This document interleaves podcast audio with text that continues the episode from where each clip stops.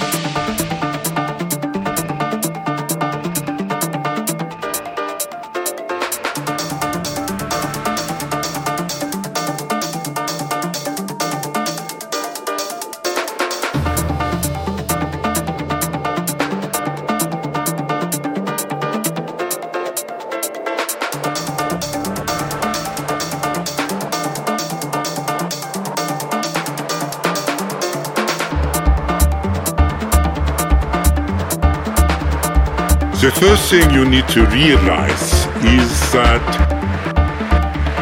it's only a dream.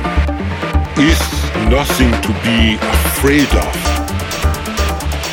Dreams are the way your subconscious speaks to you.